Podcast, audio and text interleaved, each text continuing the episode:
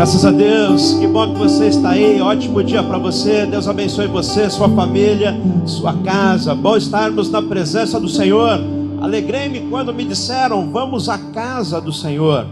Nós estamos aqui nesta reunião e uh, juntos nós vamos celebrar o nome do Senhor, iniciar a semana recebendo uma palavra de Deus. Se você ainda não compartilhou esse vídeo, faça isso agora. Compartilhe aí com a sua lista de contatos. Compartilhe pelo Facebook, compartilhe aí pelo, pelo YouTube. Copia é, o link e envia para os seus contatos aí do WhatsApp. Vamos juntos levar a palavra do Senhor. Temos pessoas nos acompanhando de diversos lugares. Quero mandar um abraço muito especial para a nossa querida irmã, irmão, a família da embaixada que está lá eh, em Teresina, no Piauí, o Marcelo, a Anício, o Tiago, o Guilherme.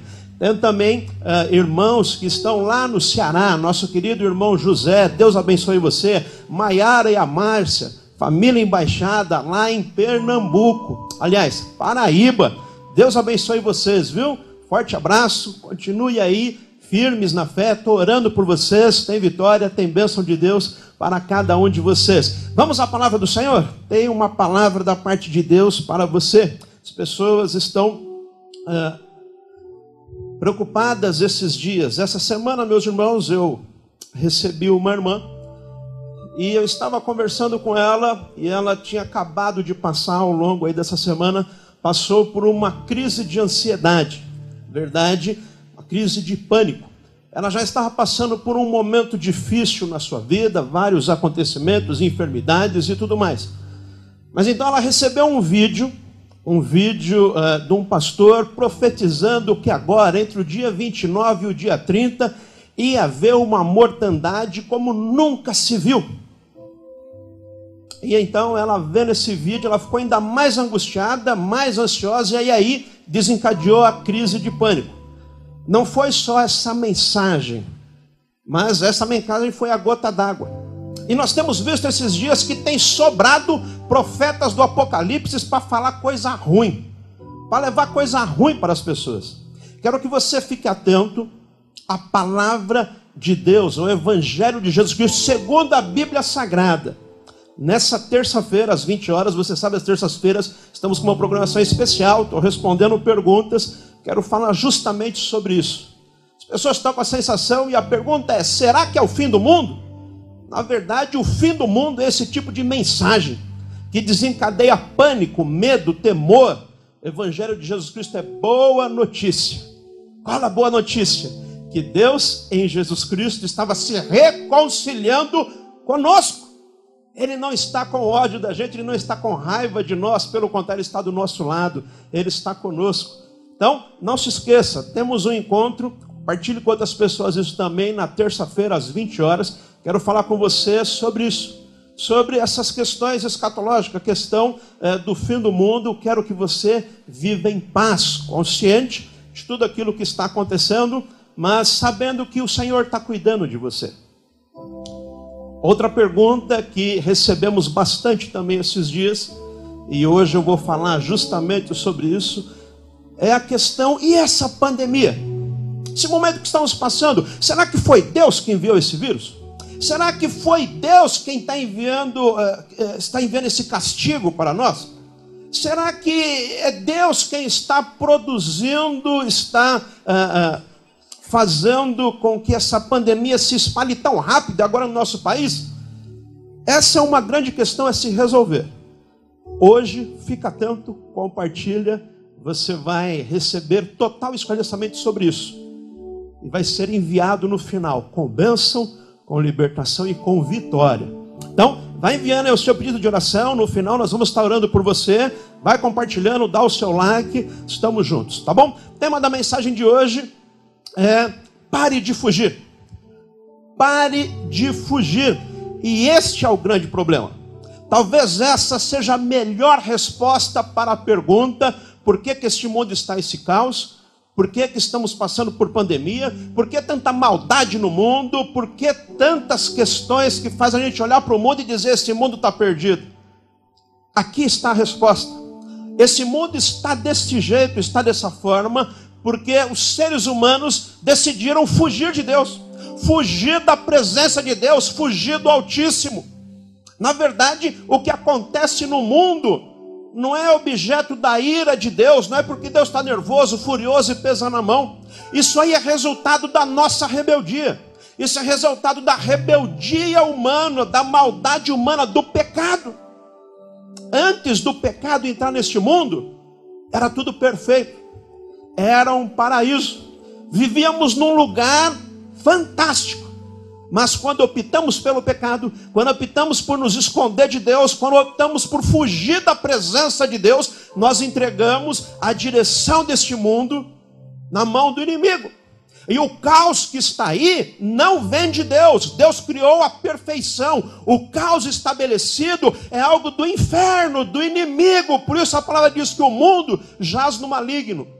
Todo sinal de maldade, de ruindade, toda coisa ruim desse mundo é coisa do diabo, meus irmãos. O que vem de Deus é bom, é bênção, é gozo, paz e alegria. Então hoje eu quero que você fique atento para você voltar com todo o seu pensamento, com toda a sua alma, com todo o seu coração aos pés do Senhor. Pare de fugir e caminhe na direção de Deus. Na direção em dois sentidos. Vá na direção da onde Deus está, mas também caminhe debaixo da influência, direcionado, orientado pelo Espírito Santo de Deus, porque nós nos separamos de Deus. Gênesis capítulo 3, verso 8, vai dizer assim: Ouvindo o homem e sua mulher os passos do Senhor Deus, ao cair da tarde, estava lá andando no paraíso, eles esconderam-se Esconderam-se da presença do Senhor Deus entre as árvores do jardim. Mas o Senhor Deus chamou o homem, perguntando: Onde está você? Onde você está? Veja que Deus, desde lá do Éden, ele veio ao nosso encontro, ele está nos procurando. E assim acontece vez após vez. O Senhor vindo ao nosso encontro, querendo nos resgatar, querendo nos salvar, querendo nos libertar mas há exemplo lá do Adão e da Eva que se esconderam de Deus por conta do pecado.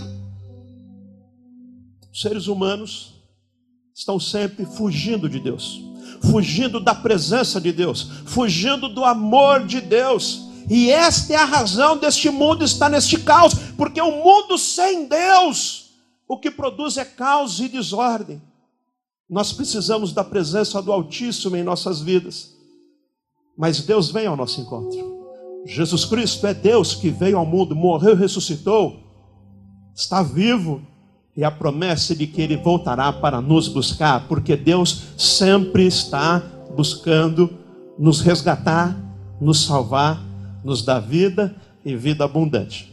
Quero ler com você um texto muito inspirador, texto do profeta Jonas que apesar de ser um profeta do Altíssimo, apesar de ter o temor do Senhor, apesar de saber que nosso Deus é o Criador dos céus e da terra, também se colocou nessa postura de fugir da presença de Deus. Postura que muitas pessoas têm assumido hoje. Já ouviu falar do Evangelho, já conheceram a Jesus Cristo, reconhece que Ele é o Criador do universo, mas ainda não obedeceram ao chamado do Senhor, e por isso a vida está um caos, porque quem coloca ordem à nossa vida é o Criador. Vamos ler então Jonas capítulo 1, vamos ler do verso 17 do capítulo 1 ao verso 10 do capítulo 2. Diz assim a palavra do Senhor. Então o Senhor fez com que um grande peixe engolisse Jonas, e ele ficou dentro do peixe três dias e três noites. Lá dentro do peixe, Jonas orou ao Senhor, ao seu Deus, e disse: Em meu desespero, clamei ao Senhor e ele me respondeu. Do ventre da morte, gritei por socorro e ouviste o meu clamor.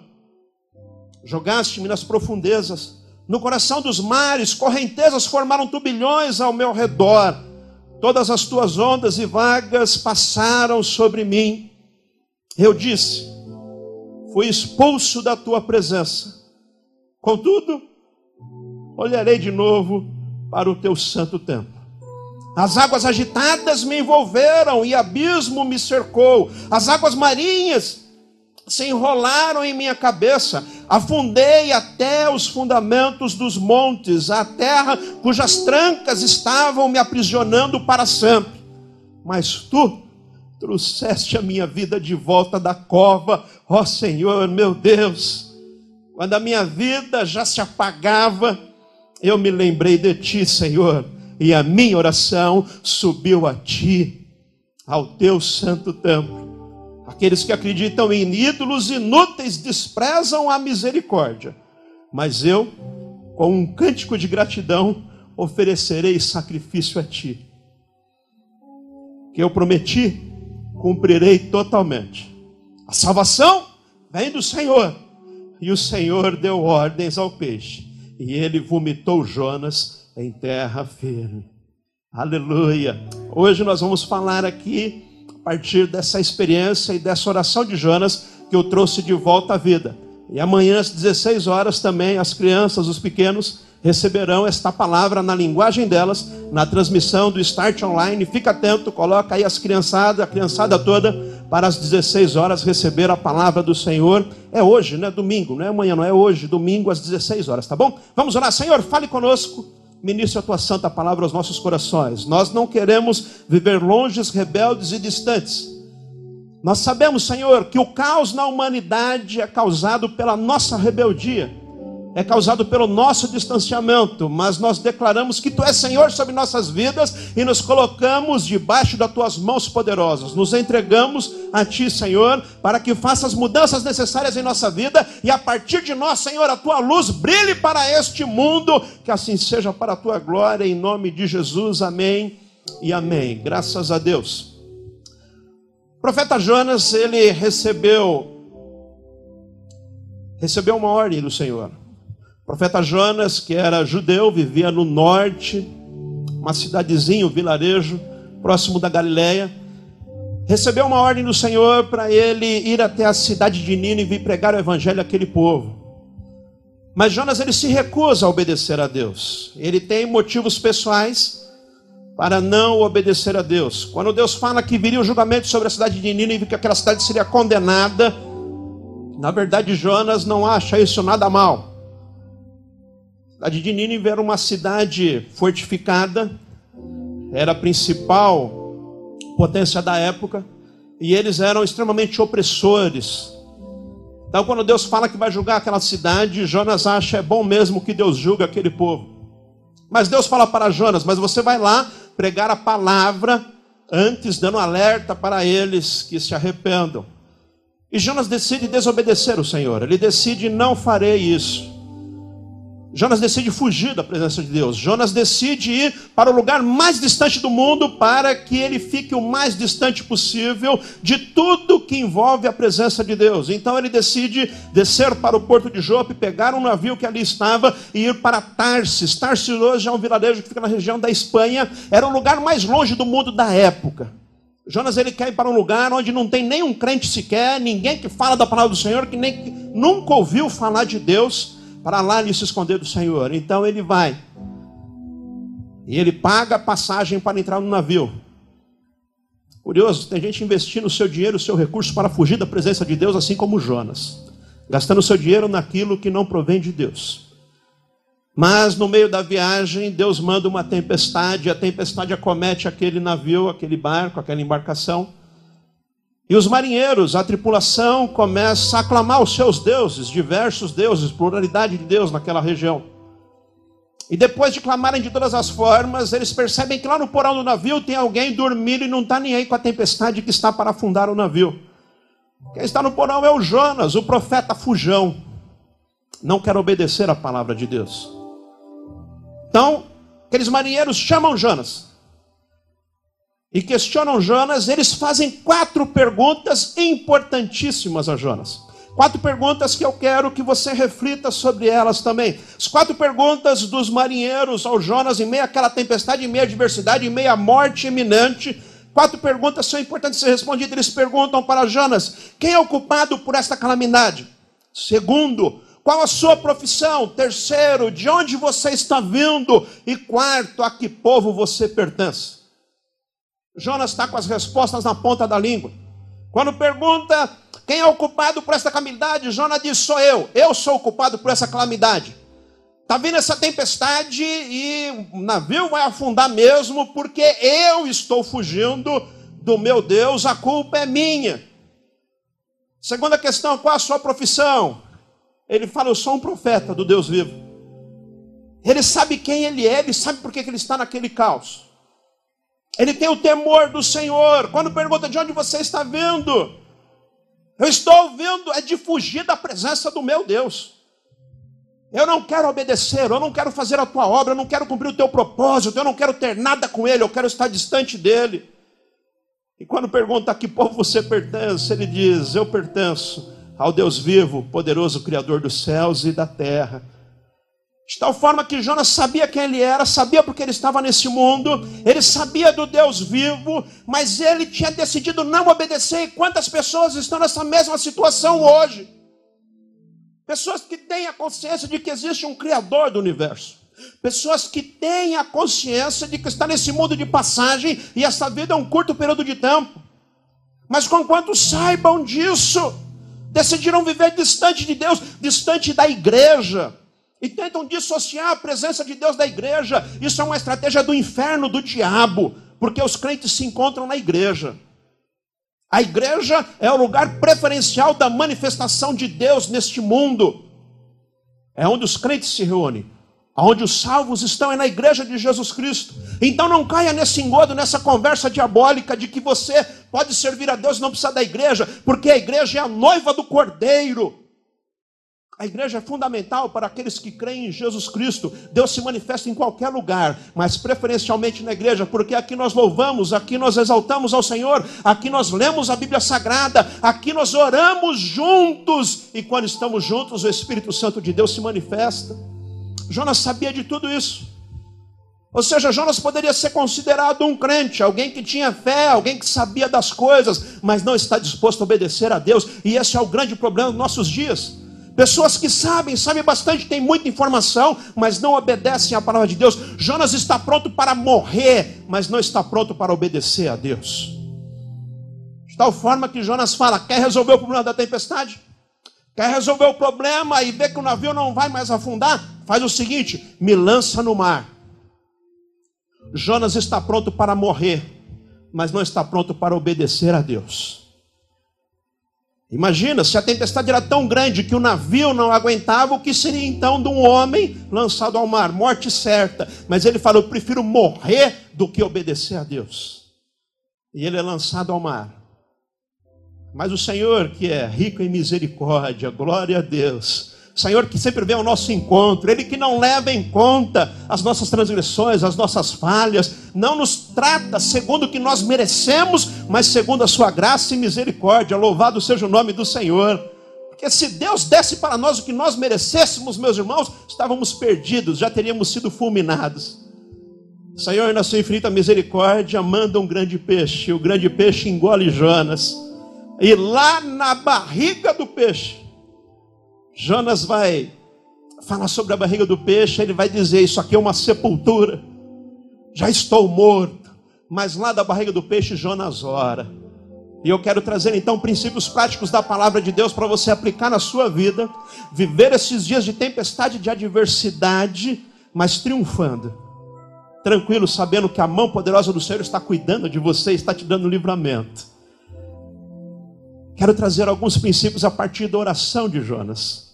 Lá na barriga do peixe, lá na sepultura, Jonas resolve: eu vou orar. Eu vou orar, eu vou clamar ao Senhor. Alguns princípios aqui da oração de Jonas, nós lemos agora há pouco, lições a partir da oração de Jonas para a sua vida. Primeira lição que Jonas tem para nós aqui na sua oração ao Senhor é: no momento da angústia, clame ao Senhor. Clame ao Senhor. Verso 1 do capítulo 2 diz que lá dentro do peixe, Jonas orou ao Senhor, ao seu Deus. Ele disse: Em meu desespero, clamei ao Senhor. Meu irmão, em vez de ficar desesperado, angustiado, cair numa depressão, viver o pânico, vai orar. Vai clamar ao Senhor, apresente ao Senhor as suas súplicas e as suas petições, a paz de Deus que excede a todo entendimento, guardará a sua mente e o seu coração. Lá da sepultura, lá do lugar da morte, lá onde já não tinha mais jeito, Jonas decidiu clamar ao Senhor. E você, qual tem sido a sua postura nesses dias? Sua postura tem sido de propagar pânico? Sua postura tem sido de se encher de medo, de angústia?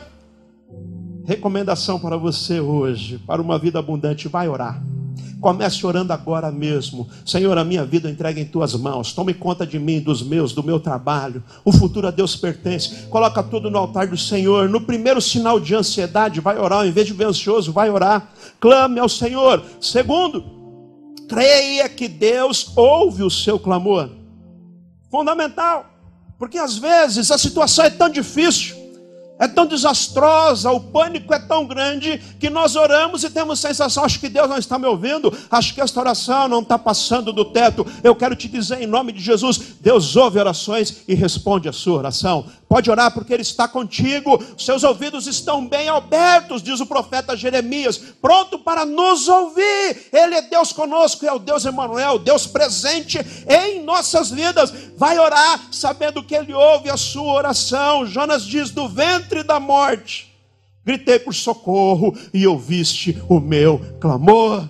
Jonas estava nas profundezas do mar, na barriga do peixe, lá ele orou e Deus ouviu a oração dele. Não importa onde você está. Você que está aí me vendo agora do leito de hospital, você que está me vendo aí do lugar mais distante, saiba que Deus está aí com você. Clame ao Senhor, Ele está ouvindo a sua oração e Ele responde a sua oração. Talvez você pense, mas é o pequeno. Ah, eu estou distante de Deus, mas eu, eu, eu, eu fiz o que não devia, o pecador, eu quero te dizer, Deus ouve a sua oração.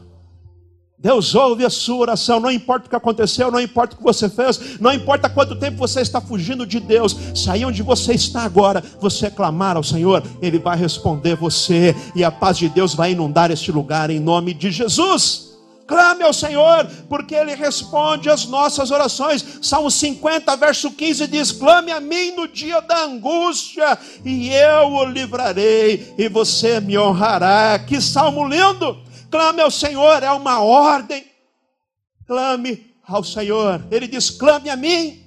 Está difícil, clame a mim. Clame, clame ao Senhor. É uma ordem seguida de uma promessa. Quando você clama, Ele te livra. Clame a mim e eu o livrarei.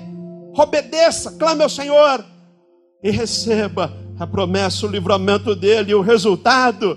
Ai, você vai honrar ao Senhor por todos os dias da sua vida, vai louvar o Senhor, vai engrandecer o nome dEle. Terceiro, receba a correção de Deus como prova do seu amor. Receba a correção de Deus.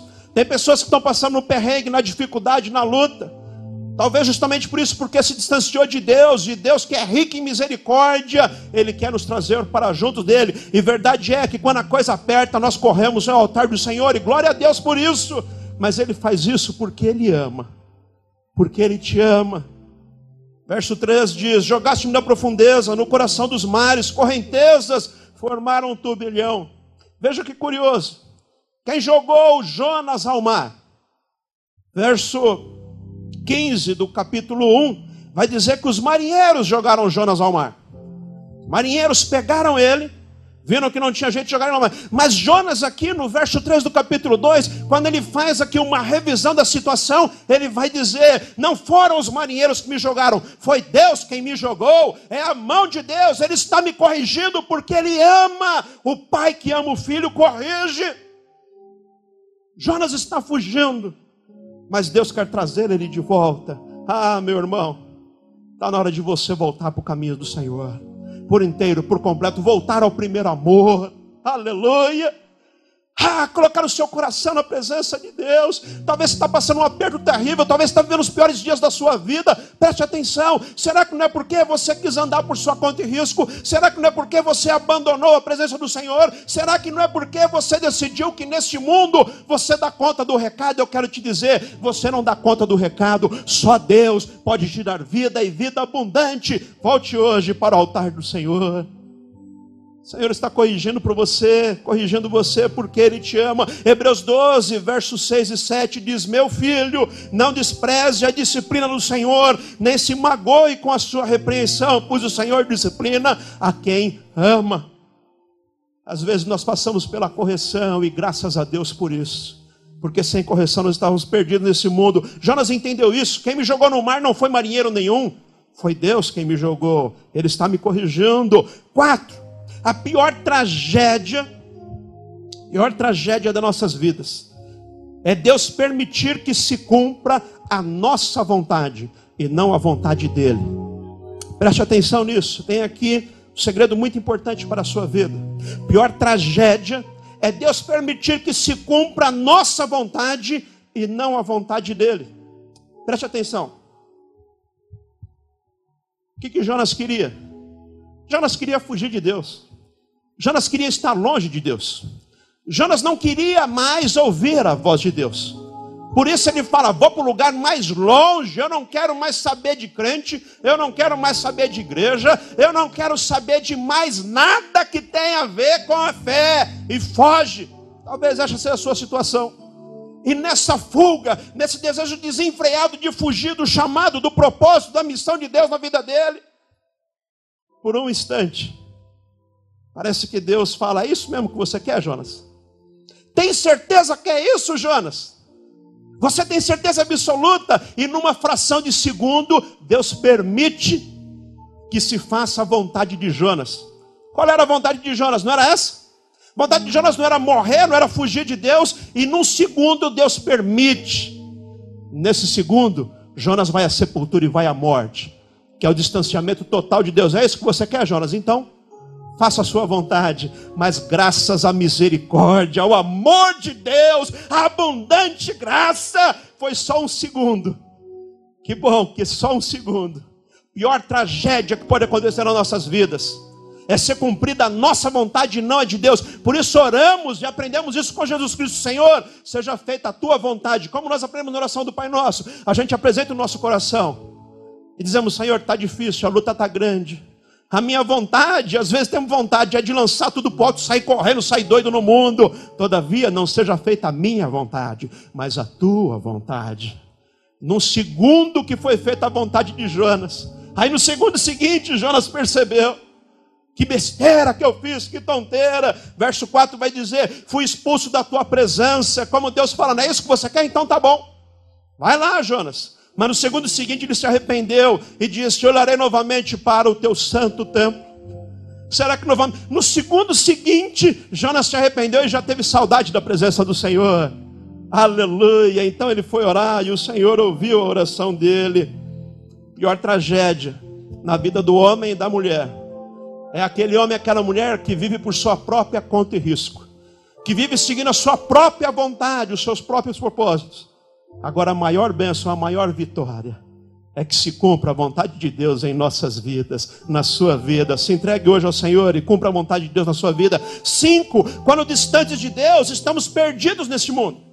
Esse mundo de caos e desordem, esse mundo de maldade, esse mundo de trevas, esse mundo de morte, só Deus para nos dar os livramentos, meus irmãos. Não se iluda, livramento não vem do governo, livramento não vem do seu braço forte, livramento não vem da sua inteligência, livramento não vem da sua conta bancária, o livramento vem de Deus, Criador dos céus e da terra. Só Ele pode te livrar das mãos do diabo, do inferno, das trevas, só Deus. Só Deus, quando distante de Deus, nós estamos por nossa conta e risco neste mundo. O caminho é de morte, porque a essência é o Senhor, Ele é a essência da vida, aleluia. Corra para a presença de Deus. Seis, a desobediência sempre te levará para o abismo mais profundo. A palavra diz que um abismo chama o outro. Longe de Deus, o caminho é esse: vai descer as profundezas Veja só, Jonas fugindo da presença de Deus. Primeiro ele desce para o porto, depois ele desce para o navio. Não contente, ele desce para o porão do navio. Não contente, ele desce ao mar. Aí vem ainda o grande peixe e gole ele. Ah, é abismo que chama abismo. É derrota que chama derrota. Longe de Deus, o seu caminho é ladeira abaixo, meu irmão. Na oração, Jonas vai dizer: Eu desci as profundezas do abismo, eu desci ao mais profundo. Ele diz que vai à raiz das montanhas.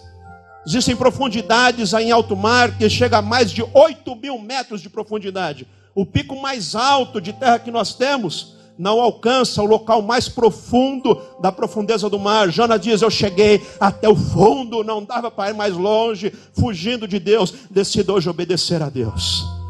Fugindo de Deus em desobediência é abismo que chama abismo. Corra hoje para a presença de Deus. Sete, Deus está sempre pronto para te levantar. Aleluia!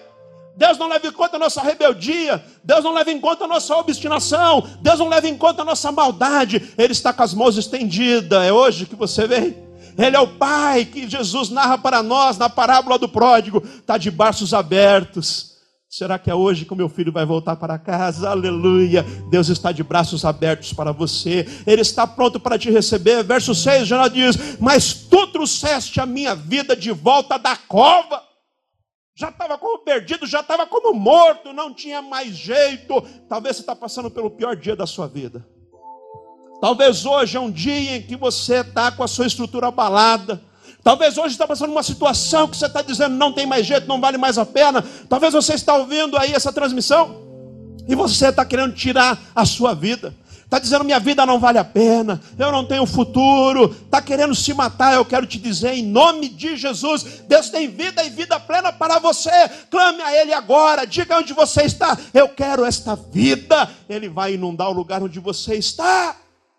Da cova, Jonas clamou e o Senhor o socorreu. Oito, lembre-se que a última palavra sempre vem de Deus. A vida não acaba enquanto Deus não fala, terminou.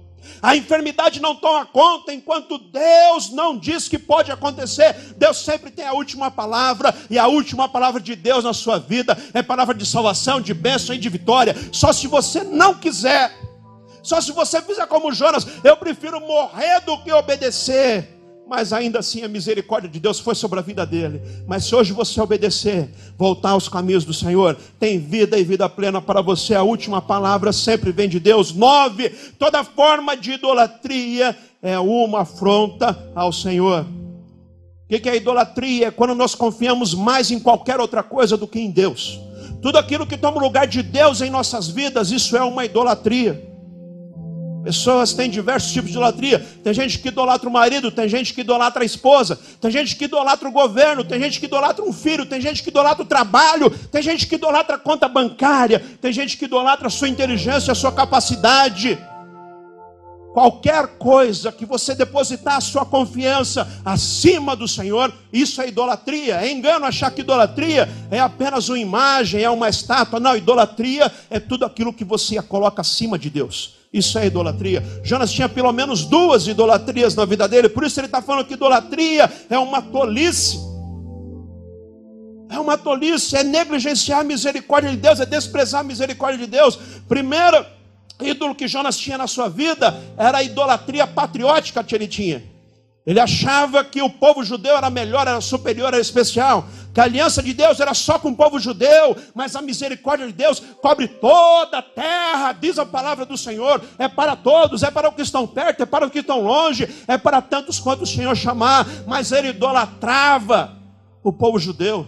Por isso, quando Deus fala, vai pregar os ninivitas, ele fala, vou nada. Salvação é só para o judeu, quero te dizer, a salvação é para todo aquele que reconhece que Jesus Cristo é o Senhor da sua vida. É para toda língua, toda raça, toda tribo, toda nação, todo lugar. Aquele que reconhecer Jesus Cristo Senhor será salvo. Jonas tinha a sua nação como idolatria, isso é pecado perante ao Senhor, isso é abominação aos olhos do Senhor. Segundo objeto de idolatria de Jonas era a sua reputação. Ele tinha uma reputação a zelar. E preocupado com a sua reputação, ele colocava a reputação dele acima da obediência ao Senhor. Porque Jonas disse: Ah, Deus mandou ir pregar em Nínive e pregar julgamento. Eu vou falar para o pessoal que Deus vai destruir, mas Deus é rico em misericórdia e vai ter misericórdia deles e vai salvar ele. E aí a minha fama de bom profeta vai cair por terra. Vão dizer: Aí Jonas, você disse que o mundo ia acabar, mas Deus teve misericórdia e salvou o mundo. Jonas está mais preocupado com a sua reputação, com a sua posição, com o seu nome, do que a salvação de uma cidade inteira. Isso é idolatria. Coloque Deus em primeiro lugar na sua vida. Ele é o último e o primeiro. Ele é o Alfa e o Ômega, o início e o fim. Além dele, não há outro. Só Ele é Senhor e Deus sobre nossas vidas. Tudo aquilo que você tem colocado à frente de Deus, isso é idolatria. Isso tem te afastado de Deus. Isso tem roubado a bênção de Deus na sua vida. Para terminar, reconheça que que só o Senhor Jesus Cristo tem poder para salvar. Jonas termina dizendo: a salvação vem do Senhor. Jonas estava na cova, como ele diz, perdido. E o que levou ele à cova, o que levou ele à morte, que ele levou à perda, foi o distanciamento de Deus. Foi a fuga que ele teve da presença do Altíssimo. Talvez você está me vendo aí hoje. E você nem percebe. Você nem percebe o quanto você está distante de Deus. Talvez você está falando, não, eu tenho fé em Deus. Não, eu creio em Deus. Não, eu assisto a transmissão. Jonas também sabia quem era Deus. Ele sabia que ele era um profeta do Altíssimo. Ele sabia por que estava acontecendo aquela tempestade mas ainda assim ele decidiu por não obedecer a Deus e preferiu a morte. Quero te dizer, é totalmente diferente você ter uma consciência, saber quem é Deus, saber da ação dele neste mundo e obedecer ao chamado dele na sua vida. Jonas sabia Poderíamos dizer que Jonas ele tinha uma ortodoxia doutrinária, ou seja, sabia da Bíblia, sabia da palavra, sabia de Deus, era um crente, mas um crente desobediente, um crente que não estava disposto a fazer a obra de Deus, um crente que não estava disposto a se envolver no projeto de Deus de salvação para a humanidade. Nesses dias, meus irmãos, nós temos uma oportunidade única, exclusiva, de levar o Evangelho ao mundo, e Deus está te chamando para isso. E você não precisa nem fazer como Jonas, sair da sua terra para ir para Nínive. Daí de onde você está mesmo, você pode propagar a palavra de forma simples. Faça isso agora em nome de Jesus. E você que está distante do caminho do Senhor, volte hoje ao altar do Senhor. É simples, é fácil. Eu quero orar por você. Pare de fugir de Deus. Pare de fugir da presença de Deus. Pare de fugir do chamado de Deus na sua vida. Pare de andar distante do caminho do Senhor. Entregue hoje a sua vida ao Senhor. Talvez você está vivendo dias difíceis de luta. Deus hoje está te dando uma nova chance, porque o nosso Deus é o Deus da nova chance, é o Deus da segunda, da terceira, da quarta e da quinta chance. Mas saiba que essas chances terão um fim. Não deixe para amanhã, não deixe para depois. Talvez essa seja a sua última chance. Entregue hoje a sua vida ao Senhor. Eu quero orar por você onde você está. Feche os seus olhos. Se você puder, estiver na liberdade, eu quero orar por você. Entregue-se novamente ao Senhor. Entregue-se por completo todo o seu coração. Clame ao Senhor. Em nome de Jesus eu clamo. Espírito Santo, alcance essa vida onde ela estiver agora. Alcance com a tua graça, com o teu amor, com o teu poder e a tua misericórdia. Envolva em teus braços de amor, Jesus. Faça uma nova vida, transforme por completo para a tua glória. Você que deseja entregar a sua vida a Jesus hoje, você que deseja se reconciliar com o Senhor, você que deseja voltar a ter vida, vida plena, repita essa oração comigo. Diga assim: Senhor Jesus perdoe os meus pecados, perdoe a minha rebeldia. Hoje eu entrego a minha vida a Ti. Quero viver para a Tua glória. Quero viver esta vida plena. Escreva o meu nome no livro da vida. Eu me entrego a Ti, Jesus. Amém e amém. Deus abençoe você, sua casa e a sua família. No chat aí, entre em contato conosco. Quero ao longo da semana falar com você, continuar orando por você não se esqueça, a igreja é uma família para nós pertencermos, para fazermos parte, para recebermos e para entregarmos aquilo que Deus tem nos dado. Em nome de Jesus, Deus tem plena vida para você. Não faça como Jonas. Não faça como muitos ao longo da história que vivem fugindo de Deus. Entregue-se hoje por completo a Ele, em nome de Jesus. Recebemos diversos pedidos de oração. Nós vamos agora juntos clamar ao Senhor por cada pedido de oração. Vamos juntos levar ao Senhor as nossas súplicas e as nossas petições. Senhor, tu conheces cada um destes, nenhum desses pedidos fogem ao teu olhar. Agora, Senhor, a embaixada, a embaixada em diversos lugares agora, Muitos estão de joelhos clamando a Ti. Outros não têm essa liberdade, mas no mesmo Espírito estão clamando a Ti. Em nome de Jesus, nós suplicamos a tua intervenção. Repreenda, Senhor, esse vírus maligno. Repreenda, Senhor, esta enfermidade em nome de Jesus. As questões familiares, Senhor. O inimigo tem tentado dividir, assolar em nome de Jesus. As enfermidades emocionais. Seja repreendida agora. Ah, Senhor, com autoridade e com fé. Nós suplicamos a tua intervenção e repreendemos a investida do maligno, a malignidade. Em nome de Jesus, que haja libertação, testemunho, em nome de Jesus, Senhor. Nós clamamos, pela fé, nós declaramos a tua libertação, pela fé, nós declaramos a tua intervenção, trazendo cura, libertação e renovo, Senhor. Aonde chegar esta transmissão, aonde chegar esta palavra, Senhor, que chegue também a tua misericórdia, chegue também a tua paz, chegue também, Senhor, a tua vida que haja arrependimento, conversão, ah, Senhor, que os teus filhos estejam dispostos a obedecer a tua voz e viver neste mundo a vida plena e abundante que o Senhor conquistou para nós na cruz do Calvário. Em nome de Jesus, nós te agradecemos, Senhor, por esses que já estão curados, que já tiveram alta, que já estão livres da enfermidade. Mas aqueles que ainda estão, Senhor, visite agora o leito de hospital. Repreenda, Senhor, o espírito da morte, que haja vida e vida abundante agora, em nome de Jesus. Amém, amém e amém. Graças a Deus.